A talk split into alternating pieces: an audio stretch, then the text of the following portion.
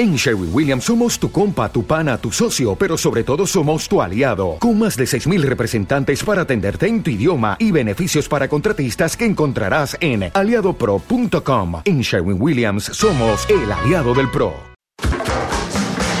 La ventana de Cantabria. Pedro Aresti. Señoras y señores, muy buenas tardes. Estamos aquí en la sintonía de las emisoras de la cadena SER de la Comunidad Autónoma. 20 minutos. Vamos a centrarnos hoy especialmente en el mundo de la sanidad, de los médicos, de algo que nos ocupa o nos preocupa en cualquier momento a todos los ciudadanos, porque hoy hemos tenido una nueva edición de Foro Ser Cantabria. Hemos contado con el presidente de la Organización Médica Colegial de España, una organización médica que tiene en su seno 240.000 médicos ejercientes en España.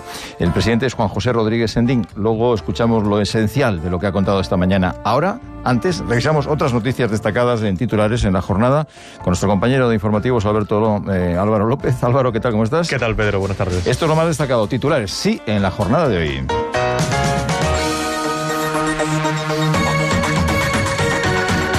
70 millones. Cantabria recibirá 70,1 millones de euros del Fondo de Liquidez Autonómico para el primer trimestre de 2016. El Estado ha aprobado la distribución de algo más de 6.100 millones, un tercio de ellos para Cataluña. Con polémica. El alcalde de Torrelavega confirma que ha ofrecido al gobierno que la sede del MUPAC se instale en el complejo de la lechera. Íñigo de la, de la Serna, alcalde de Santander, dice que sería arrebatar a Santander un museo en el que el consistorio ha invertido muchos recursos. Sin fecha. El presidente de la Fundación Botín asegura que las obras del Centro de Arte avanzan bien y no quedan complejidades técnicas relevantes, pero sigue sin dar un plazo concreto para la finalización de las obras. Por cierto, hoy la Universidad de Cantabria y la Fundación Botín han acordado impulsar una asignatura sobre creatividad y prácticas en el centro. Siguen investigados. La justicia archiva la causa contra la exdirectora general de Empleo y los dueños de Comasa Néstor Martín, aunque a estos últimos se les sigue investigando por presuntos delitos societarios y de fraude de subvenciones. Hoy los grupos del Parlamento de Cantabria han recibido el borrador para crear la comisión de investigación que depure responsabilidades políticas. Gracias, Álvaro. Bricomar, el almacén de la construcción y la reforma. Stock de almacén, stock permanente de placas de yeso laminado de las marcas más profesionales. Laco, Nauf, Rockbull. En Santander, Polígono Nueva Montaña. Ante todo, profesionales. Bricomart. No soy un tipo corriente. Soy un crosslover. Un amante de los crossovers de diseño. De la tecnología. Los detalles. La capacidad. Un amante del nuevo San John Tivoli. Desde 13.900 euros y con 5 años de garantía, nuevo Tivoli. I love it. Ven a verlo al nuevo concesionario Comillas Motor, Avenida de Parayas, Santander. No es lo mismo lo que come un bebé que lo que come un niño que un adulto. Pero, ¿y los perros? Existen piensos específicos para cachorros y mayores, y para razas pequeñas y grandes. En Yellow Pet somos especialistas en piensos naturales para tu mascota. Y hasta el 29 de febrero, 30% de descuento en la segunda unidad. Yellow Pet en Santander, Polígono de Candina y Calle Madrid, y muy pronto en Astillero. Un fin de semana de aventura en la ciudad, una escapada rural, 50 kilómetros de playas, parques acuáticos naturales, pistas de esquí, cabárceno. Vive Cantabria. Cadena Ser presenta la guía gratuita Planes en la región de 0 a 50 euros. Consulta en www.planesencantabria.es tu punto de distribución más cercano o descárgatela de forma totalmente gratuita.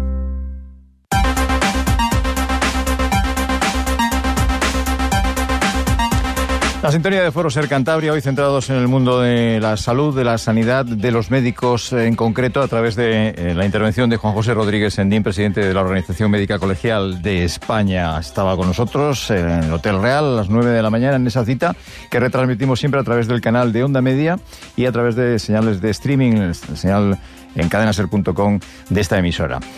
Eh, muchos son los argumentos tratados, un análisis muy exhaustivo de la situación de la sanidad en España después de los últimos años de situación económica muy complicada y adversa para todos y también para la sanidad, o especialmente en la sanidad.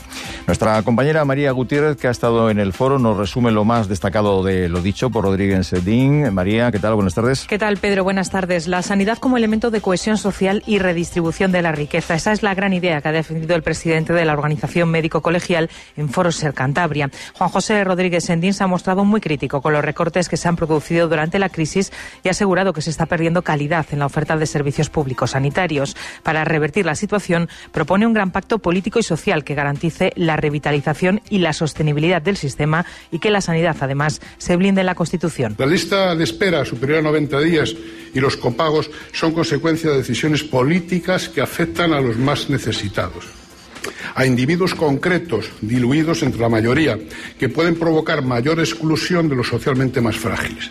En el modelo que defendemos, los copagos para atender una necesidad sanitaria no deberían existir.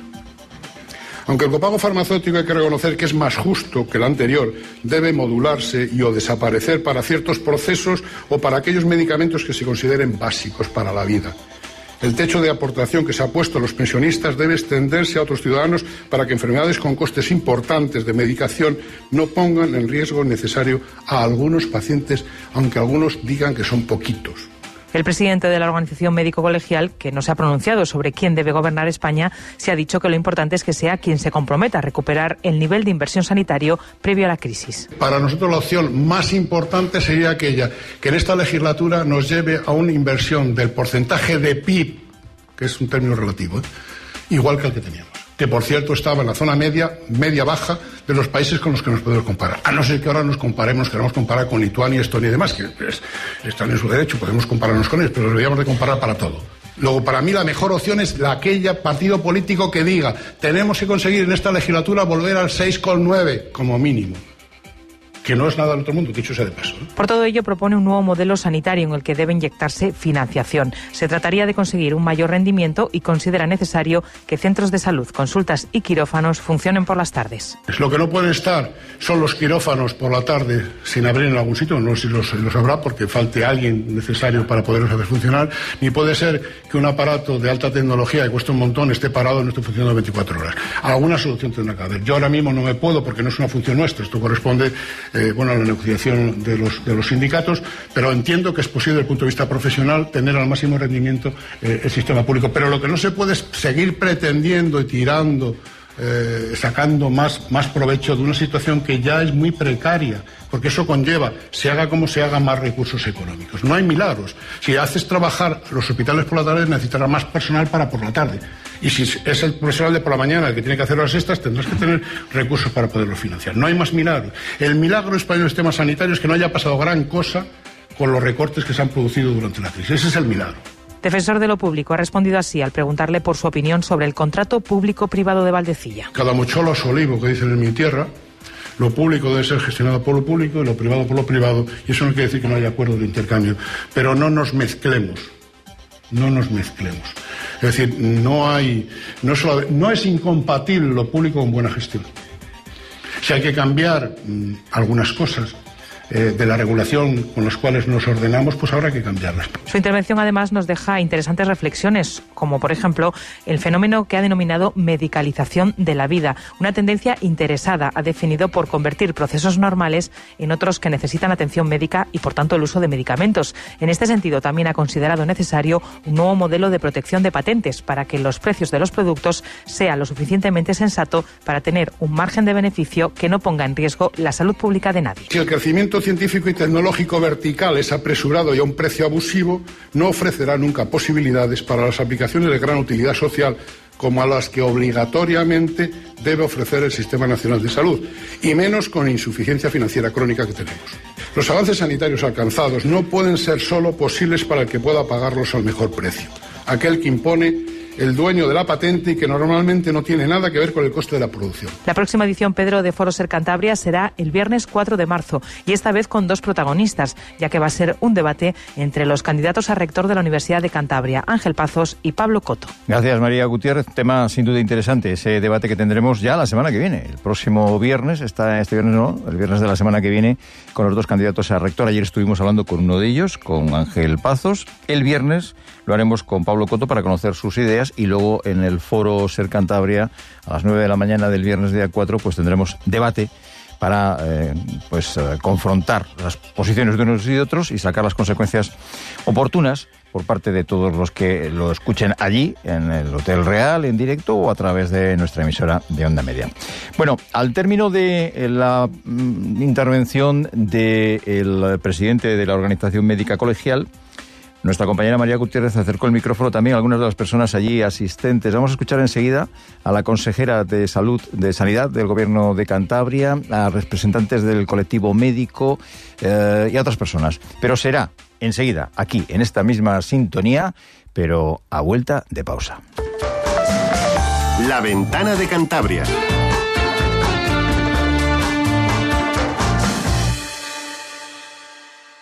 Hay un mundo diferente, peligroso, donde hay otras reglas, donde la agresividad es la reina y en cualquier momento puede ser atacado por una especie extraña. Ese mundo es la cafetería donde cada mañana peleas por un café y solo unos pocos sobreviven en él. Range Rover Evoque, nacido salvaje, criado en la ciudad. Desde 30.900 euros, descúbrelo en landrover.es. Oferta válida hasta el 31 de marzo. Consulta condiciones financieras en FTA Capital España EFC. Ven a verlo al nuevo concesionario en Santander, Saltwind Motor, Avenida de Parayas, Santander. ¿Hay algo peor que el típico atascazo porque un coche averiado ocupa todo un carril? Pues sí, ser el conductor de ese coche. En Semana Santa viaja seguro con la revisión Renault. Cambio de aceite ELF, filtro y revisión de 35 puntos de control. Y llévate gratis dos placas de matrícula de última generación para dar otro look a tu coche. Consulta condiciones. Red Renault de Cantabria.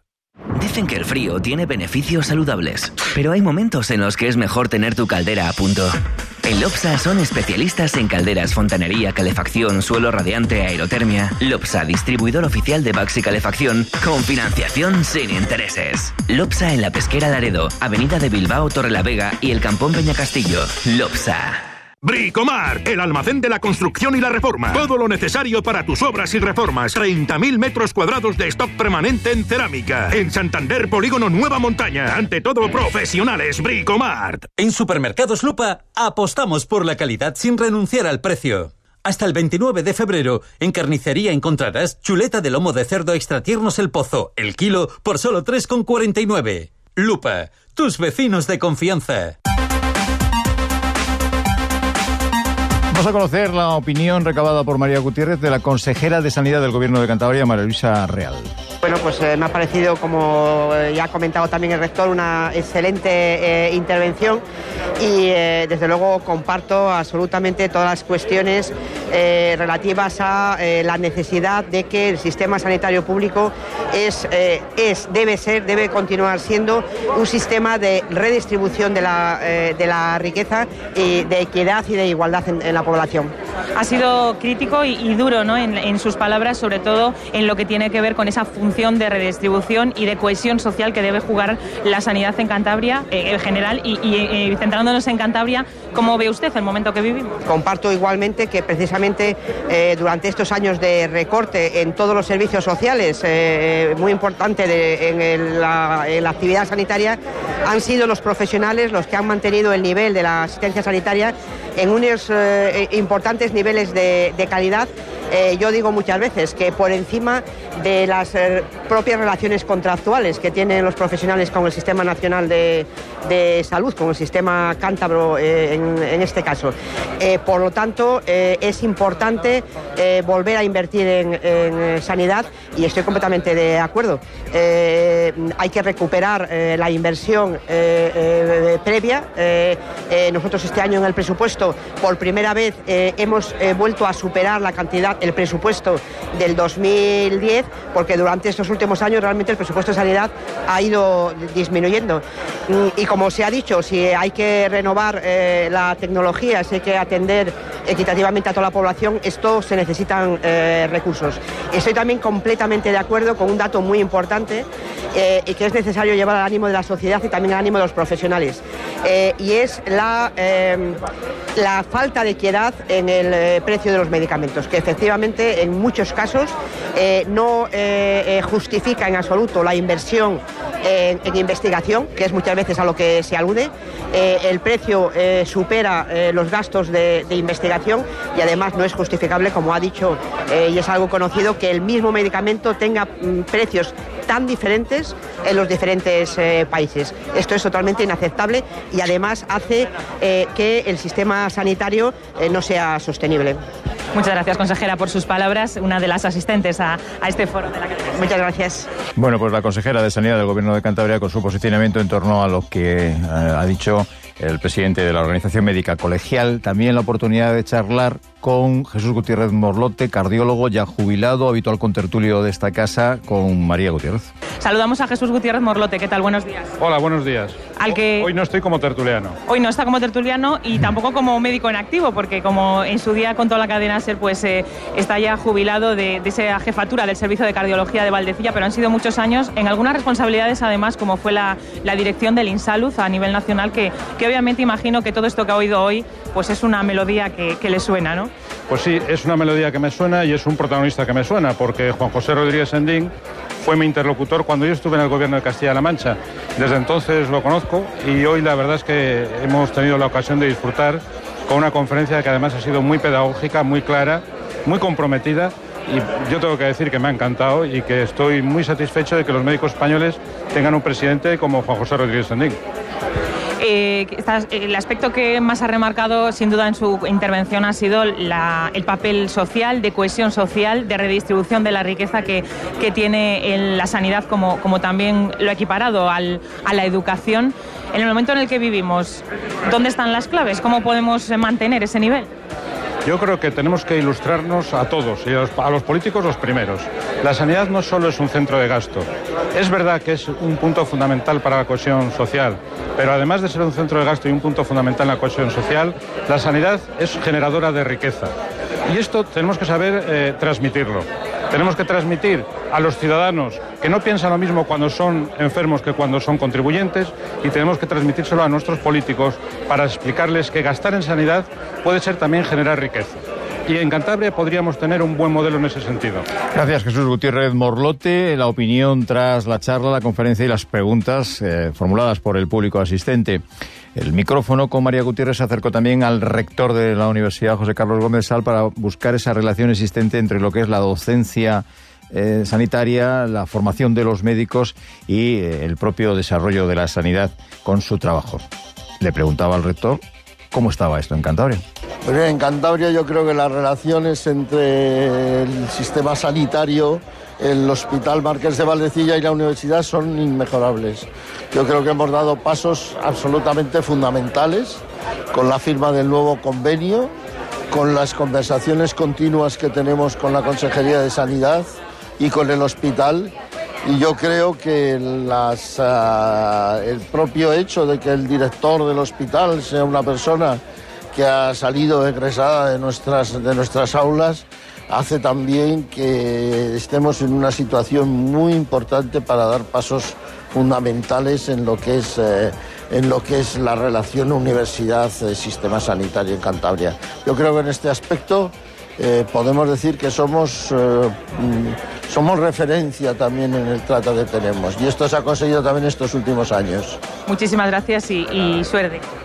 Pues buscamos una última opinión, buscamos una última opinión de lo que se ha oído en esta conferencia y tenemos con nosotros a Asunción Ruiz Ontiveros, responsable de la Federación de Sanidad y Comisiones Obreras. Eh, nos quedaba escuchar también la parte de los representantes de los trabajadores. ¿Qué le han parecido las palabras de Rodríguez Andín? Pues cargadas de razón. Eh, ha hecho una exposición estupenda en la cual ha recalcado lo que venimos denunciando hace mucho tiempo, que son que los recortes en sanidad disminuyen el número de profesionales y que eso se transmite en unos peores resultados de salud de la población y en que están aumentando eh, las desequidades entre comunidades y, que es algo que creemos que no nos debemos permitir ni como ciudadanos ni como profesionales sanitarios.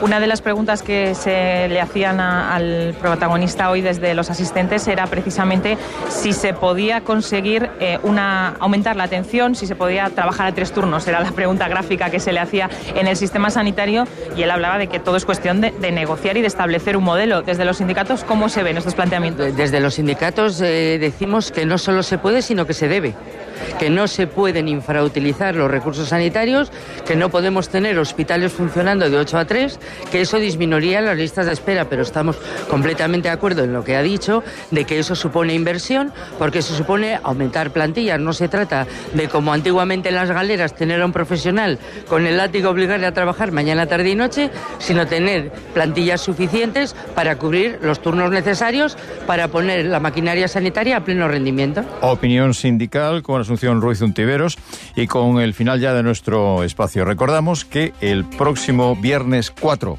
de marzo tendremos debate entre los dos candidatos a rector de la Universidad de Cantabria, Ángel Pazos y Pablo Coto. Será a las 9 de la mañana en el Hotel Real. Tendremos la información oportuna aquí, en esta sintonía, en la de la cadena SER.